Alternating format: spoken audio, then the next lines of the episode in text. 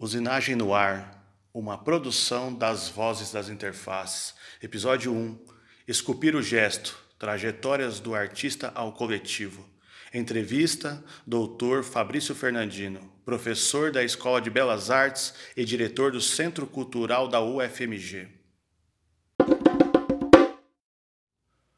O professor Fernandino tem um extenso trabalho na área das artes Desenvolve projetos com ênfase nos temas arte ambiental, esculturas, curadorias, exposições coletivas, entre outras. Fernandino, você é natural de onde? Olá, Alberto. É um prazer estar aqui com você nesse programa interessante aí, da usinagem no ar, numa interface entre arte, ciência e matemática da Universidade Federal Triângulo Mineiro prazer. Eu acho assim, fundamental esse intercâmbio, essa transnacionalidade, uma coisa que eu prezo muito, esse, esse, esse, essa conversa entre a universidade, entre pessoas, entre os artistas, pesquisadores, porque aí nós fumamos um conhecimento novo, patamar, tão necessário nesses momentos. Eu sou natural de Curvelo, eu nasci em Curvelo, e Curvelo, Belo Horizonte, aqui fiquei residente desde criança, com os meus pais, e fiz toda a minha trajetória aqui na Belo Horizonte, desde a da formação até a universidade, graduação e pós-graduação. Nossa, que maravilha! Nossa, que bacana isso aí. E, assim, as suas influências artísticas, Fernandinho, você tem o que te inspira né, para ter essa influência artística nesse processo seu criativo? Você, o que você faz para surgir tanto material, tanta produção? É.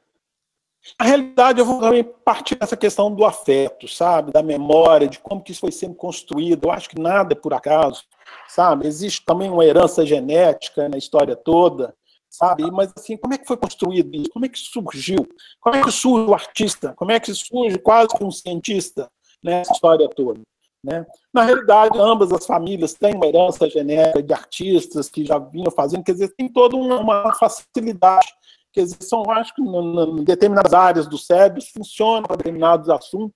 É, o cara vai ser médico, engenheiro, ele tem facilidade para aquele tipo de coisa. Então eu sempre tive uma curiosidade enorme, assim, desmontava tudo desde criança, aquela coisa toda, assim, a mecânica me atraía profundamente sabe? Então eu sempre vim desenvolvendo, desde, desde essa infância lá em Covelo, sabe? Era um terror, porque você não tinha uma vitrola que ficava inteiro, sabe? Em rádio, não estava tudo, meu pai ficava desesperado e minha mãe achava maravilhoso aquilo. Quer dizer, isso tudo ajuda ir formando, né? Quando eu venho para Belo Horizonte, é, eu começo a estudar e começa a ser valorizado demais essa questão, sabe? do desenho, sabe? A, a família incentiva muito isso. Mas no ginásio teve um momento da vida nossa que a gente morou quatro anos em Sete Lagoas, que é a terra do meu pai, e a gente sai de Belo Horizonte, vai para Sete Lagoas por dificuldades familiares, onde tem a família do meu pai. E lá eu estudei num colégio industrial. Inclusive, é o nome de um tio meu, que é artista, João Fernandino Júnior, o colégio. E lá a gente estudava o dia inteiro, é um modelo desse colégio de dia inteiro que existia na época, muito bacana, que a gente tinha aula normal de um, de um ginásio, na época era um ginásio, e à tarde você tinha aula de, de práticas industriais, de, de, de, agronomia, sabia fazer horta, olha que maravilha, é, sabe? esportes. Então, nas práticas industriais, eu aprendi arte gráfica, eu aprendi a trabalhar com madeira, e aquilo me fascinava, sabe, mexer. Além disso, meu avô era um alquimista. Né? Meu avô tinha uma oficina em Sete Lagoas, que era uma maravilha. Até hoje, o cheiro de querosene e de poeira me traz uma alegria, sabe? Você nem imagina. Porque eu entrava naquela oficina, era um mundo. Meu avô desesperado, que mexia em tudo, mas aquelas coisas antigas, ela era uma figura, assim, que, e eu, assim, eu morei um ano lá na casa dele, e era um, sabe, aquela oficina era um universo, então começa a manusear aquela história toda e tal. Bom, com essa facilidade entre arte e ciência, quer dizer, a arte sempre permeando, eu sempre desenhando, aí comecei a pinar nessa época, mas era difícil ser artista. Tá? Era difícil assumir a condição de ser um artista. Uma, com... Deixa eu fazer uma, uma pergunta aí. Esse seu tio que você falou que era, você mexia com o quê? Ele fazia o quê? Esse... É, eu tive um tio, avô, irmão desse avô meu, que foi estudou na Escola Nacional de Belas Artes, foi premiado Pedro II, sabe? E ganhou um prêmio, viaja a Paris, estudou lá, foi pintor. Sim. Né? E então tem essa herança familiar e tal. E aí tinha. E. Ele também originário de Sete Lagoas, mas estudou no Rio de Janeiro na época, né, como, como, como artista plástico, desenvolveu toda a trajetória e virou artista cidade, o artista de Sete Lagoas. Sim, muito. Mas, então, essa, então, essa questão da facilidade das áreas, eu não conheço, sabe? Morreu eu não tinha nascido ainda. E essa, eu acho que tem uma genética, é onde que eu falei que tem um aporte genético. Porque genética existe assim um incentivo, sabe? o elogio, o trabalho, o reconhecimento, isso tudo faz parte da construção de um modelo de conhecimento. Tá? A partir de ser valorizado, pessoas incentivam, que as pessoas acreditam no seu trabalho, cresce junto. Claro. Nós, somos professores, trabalhamos muito nessa instância, né? Claro. Acho muito importante. Isso. Bom, e... então, retomando essa questão, é, aí eu, eu era muito difícil assumir a condição de artista. Então, eu resolvi fazer um curso técnico. Voltei para Horizonte, é, na época era a técnica federal, hoje são os Cefetes. Sim. Fui fazer eletrônica. Tá? Fui fazer eletrônica, é, na época, uma eletrônica voltada para a computação. Então, dos meus 15 para os 19 anos, é 15 para 19? É, não, 15 para 18. Para 19 fui para fazer o CPOR. É, então eu formei eletrônica, um técnico em eletrônica. Mais interessante. Muito interessante. E aí eu gostava muito. Nesse aspecto, eu tenho um pé na ciência. Me encantavam os laboratórios de física. E lá no colégio, no, no PET, eu estudava o dia inteiro. Segunda-feira, não me esqueço. Era matéria de manhã do, do, do, do Integral. do curso técnico, a gente no laboratório de eletrônica, e à noite laboratório de física, por exemplo. E aí eu tinha aquelas intimidade com aqueles experimentos fabulosos que me deixavam assim, estava circuito ou experimentos de óptica, né? Que era magnífico, sabe? Então aquilo me, sabe, fazia crescer muito, sabe, a expectativa. Bom, Esse, eu passo escolas... no curso da Vale do Rio Doce como técnico. Essas para ser estagiário da Vale do Rio Doce em Itabira. Sim. Podemos continuar? Essa pode. Passo no, no escolas, escolas técnicas são muito boas, né, para desenvolver essas. Nossa, foi fundamental para a minha formação. É, eu também tive uma formação, eu tive uma formação de ajustagem mecânica também, escola técnica em São Paulo. Ajustagem mecânica. Eu era louco. Ajustagem mecânica, a gente ficava cortando também as coisas, peças, é, naquelas oficinas. Exatamente que é. Muito interessante. Vou chegar lá. Muito interessante. Eu trabalhei sete anos com o projeto mecânico. Aí nós vamos chegar. A história é meio longa, por isso que eu falei, tem muita coisa. Para chegar um artista, não é uma coisa assim, é muito trabalho, claro. mas um trabalho extremamente prazeroso. Claro. E veio acontecendo. Então, esses laboratórios me fascinavam. Aí eu passo num concurso para ser técnico em eletrônica da Vale do Rio Doce e Ipatinga. Ia mudar para Ipatinga. Né? E aí, hoje eu poderia ser um engenheiro eletrônico elétrico, talvez, que tinha acabado o curso de engenharia eletrônica quando eu formei. Claro. Mas aí eu fui é, escalado para servir o CPOR, em preparação de oficial de reserva. Acabando, eu fiquei sendo soldado lá, no, fui oficial, isso em 1975.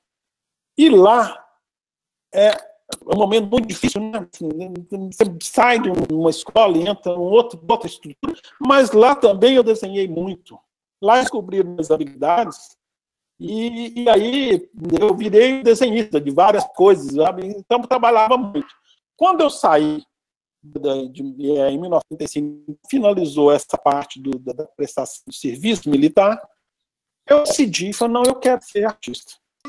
É, eu estudei lá na Belas Artes, formei em pintura, começo com a pintura, porque eu trabalhava com pintura, começo com a pintura, formo em pintura, foram quatro anos, e aí, de repente, eu queria aproveitar a maior parte do meu tempo na Escola de Belas Artes. Então eu chegava às sete e meia da manhã, botava o cavalete atrás numa parede, assim, na quina da parede, ficava atrás com uma tela de dois metros dois metros, trabalhava a manhã inteira, pintava e saía correndo à tarde para visitar as empresas e fazia projeto à noite. E de repente a escola acaba. Acabou a escola, eu tenho um diploma de artista. O que, que eu vou fazer com um diploma de artista, meu amigo? É. Sabe? E, com um sentimento de fio, e que ano que era isso? Que acabou isso? Foi 79, foi em 83. 83. Tá? É, que eu formei. Aí eu falei, não, eu, na escola, eu podia, eu tinha mais tantos períodos, 14 períodos que eu podia ter, eu já tinha feito poucos. né? quatro, já feito oito períodos, fui fazer licenciatura e, de repente, fui fazer escultura por causa dessa facilidade mecânica que eu conhecia tudo, de parafuso, arruela, de equipamento de tensão, de, de, de, resistência de material, de material, de tudo, por causa dos projetos. Né? O mais interessante é que a eletrônica ficou de lado. Outra coisa, às vezes usava uma coisa elétrica nos projetos, muita uma coisa. e outra você acaba usando, né? Uma coisa e outra você acaba usando eletrônica. Pois é, mas eu estou chegando à eletrônica agora. Né? Aí, bom, nessa história toda, eu descubro uma coisa importantíssima Primeiro, eu descubro que eu perdi uma das coisas mais importantes na escola de arte, que é o corredor. É o encontro com o outro, é a troca. E aquela ansiedade de usar meu tempo o máximo possível, de aproveitar aquele tempo que eu tinha para ser artista, pintando, desenhando, fazendo um mundaréu de coisas, só esqueci de conviver com os colegas. Quer dizer, eu saía correndo para trabalhar, voltava, e de repente, quando eu entro na escultura, eu descubro a necessidade do outro. Sim. Me ajuda aqui, segura para mim, para poder soldar, é, carrega junto comigo, vou te ajudar, sabe? Assim, o outro passa a fazer parte muito importante do processo ativo. E você é um professor agora, né, renomado no departamento de artes, e atualmente a sua observação com relação aos artistas né, que passaram pela universidade e outros artistas que estão expondo trabalho sem ter essa frequentada academia. Como que você vê isso, né? Essa relação desses artistas formados e não formados, né? Em artes, artes visuais, que essa, essa diferenciação. Como que você, assim, faz uma análise a respeito? É um tema muito, muito, muito interessante, porque muito. eu chego exatamente nesse período da universidade, os meus professores, os meus professores eram ex-alunos do Guiar começa toda uma trajetória artística em Minas Gerais, com o Juscelino dando para criar a escola de arte no Parque Municipal, que virou Escola Guinhar. Então, os, os, os meus professores, o Amilcar de Castro, né, foi meu professor, escultor Amilcar de Castro. Amilcar de Castro é formado em Não, é, em, qual, em qual local foi o Amilcar de Castro deu aula para você? Qual escola? Ele deu aula na Escola de Belas Artes, como aluno. Uhum. Tá? Eu era aluno de, de composição da Amilcar de Castro, mas o Amilcar de Castro era formado em Direito. O Álvaro Apocalipse, criou o grupo Tiramundo, também era formado em direito. Sabe? Então não tinha essa tradição do artista acadêmico. O artista vinha assim, é, sabe, era, foi aluno de um curso de arte, de e tal, e tinha aquela vocação. O Wilde Lacerda, que era o grande amigo, professor que eu entrei no lugar dele, foi aluno lá, mas era lanterneiro. Sabe? Trabalhava com carro e vai ser professor depois da formação, que era um super artista. Então, o artista vinha naturalmente a trajetória, conseguindo um reconhecimento, e a universidade absorveu essas pessoas. Mas quando eu, depois de um certo tempo na universidade, começa uma demanda assim, muito alta, começaram os primeiros artistas a fazerem cursos fora, mestrado, doutorado. Então, começa um pouco do perfil desse artista, de um artista que tinha uma forma paralela sabe, a sua formação para um artista profissional, um artista que estudou, que fez um mestrado, que fez um doutorado, e aí, assim, na época que eu era estudante, teve a bolsa da, da Fulbright, Las Palmas, foi muito importante para a formação de artistas. Os artistas iam para os Estados Unidos, ficavam lá com super bolsa, voltavam, fazia nacional, quer dizer, mudando um pouco o patamar. Hoje, você tem dado hoje o artista necessário, quase que necessariamente, ou não necessariamente, mas assim, é, isso abrevia muito a trajetória. Uma metodologia da pesquisa em arte abrevia muito a trajetória. Claro. Você tem um sistema de, de processo criativo direcionado. Isso não quer dizer que vamos abrir mão da espontaneidade, do gesto, do olhar, do olhar especializado, porque tem uma prática, mas assim mudou bastante. Então você tem uma, um elenco de quando você vai ver o currículo, adotado não sei aonde, mestrado não sei aonde, especialização não sei aonde. Poucos artistas, aqueles artistas autodidatas, sabe?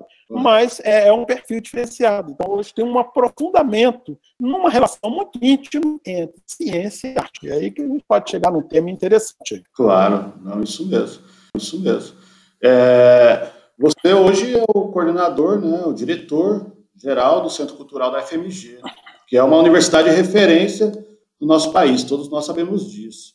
Né? Então, o Centro Cultural da UFMG, ele é um espaço de arte e ciência, ele pode ser caracterizado dessa maneira. É, como você vê isso, né? Em 2002, eu fui convidado para ser diretor de ação cultural da universidade na tentativa de separar a extensão da cultura para poder potencializar mais ainda a ação cultural dentro da universidade. Então, eu fui o primeiro diretor de ação cultural da universidade, ainda na gestão da Ana Lúcia Gasol.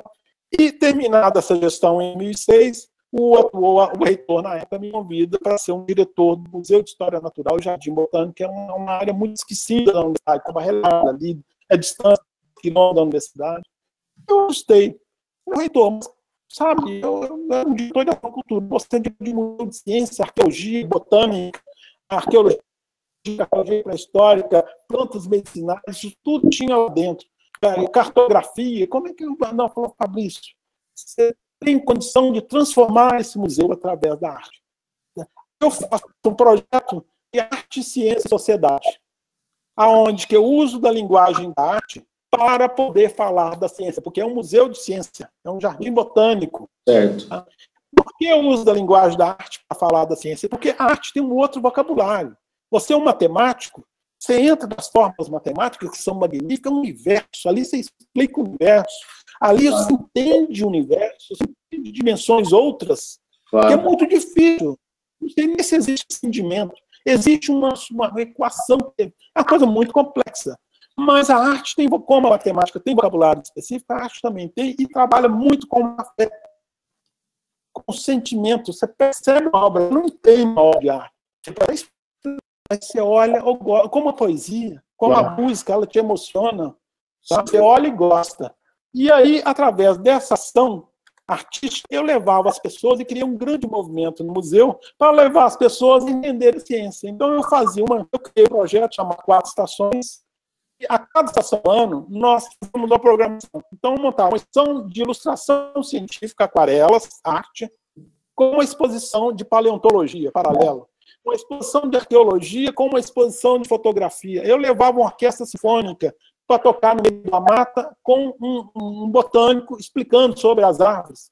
Cara, você ouvir Beethoven, Bach, no meio da mata, com 80 músicos tocando em volta, é um tipo de emoção é muito diferenciada. E, de repente, por que, que essa árvore é assim? Por que, que essa. E aí, o aprendizado, ele não sempre mais esquece.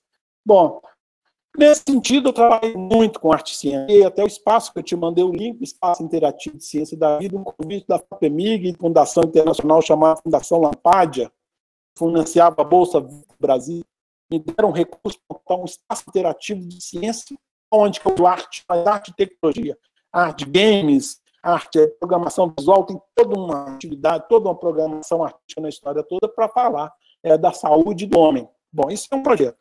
E eu fui convidado na gestão para assumir o Centro Cultural do UFMG, que é um espaço de cultura e de arte específico. Bom, aí nós vamos chegar na ciência. Por quê? É, o Centro Cultural foi criado para estabelecer uma relação twint entre comunidade e universidade. Ele fica lá no centro de Belo Horizonte, baixo de Belo Horizonte, uma região muito densa proporcionalmente, de, de uma diversidade social muito grande, gente livre ali naquele, naquele entre a praça da estação e a rodoviária. Tá? E aí, é um desafio agora é transformar o centro cultural num espaço não só de arte, mas num espaço de ciência também. E aí nós estamos trabalhando nesse sentido.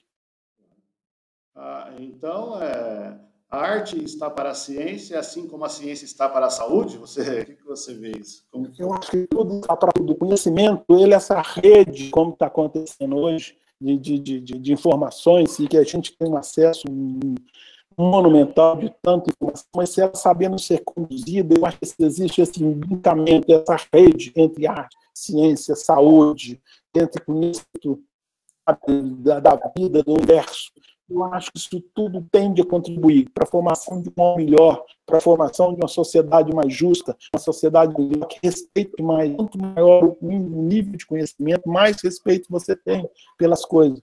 Quando você estuda filosofia a fundo, sabe?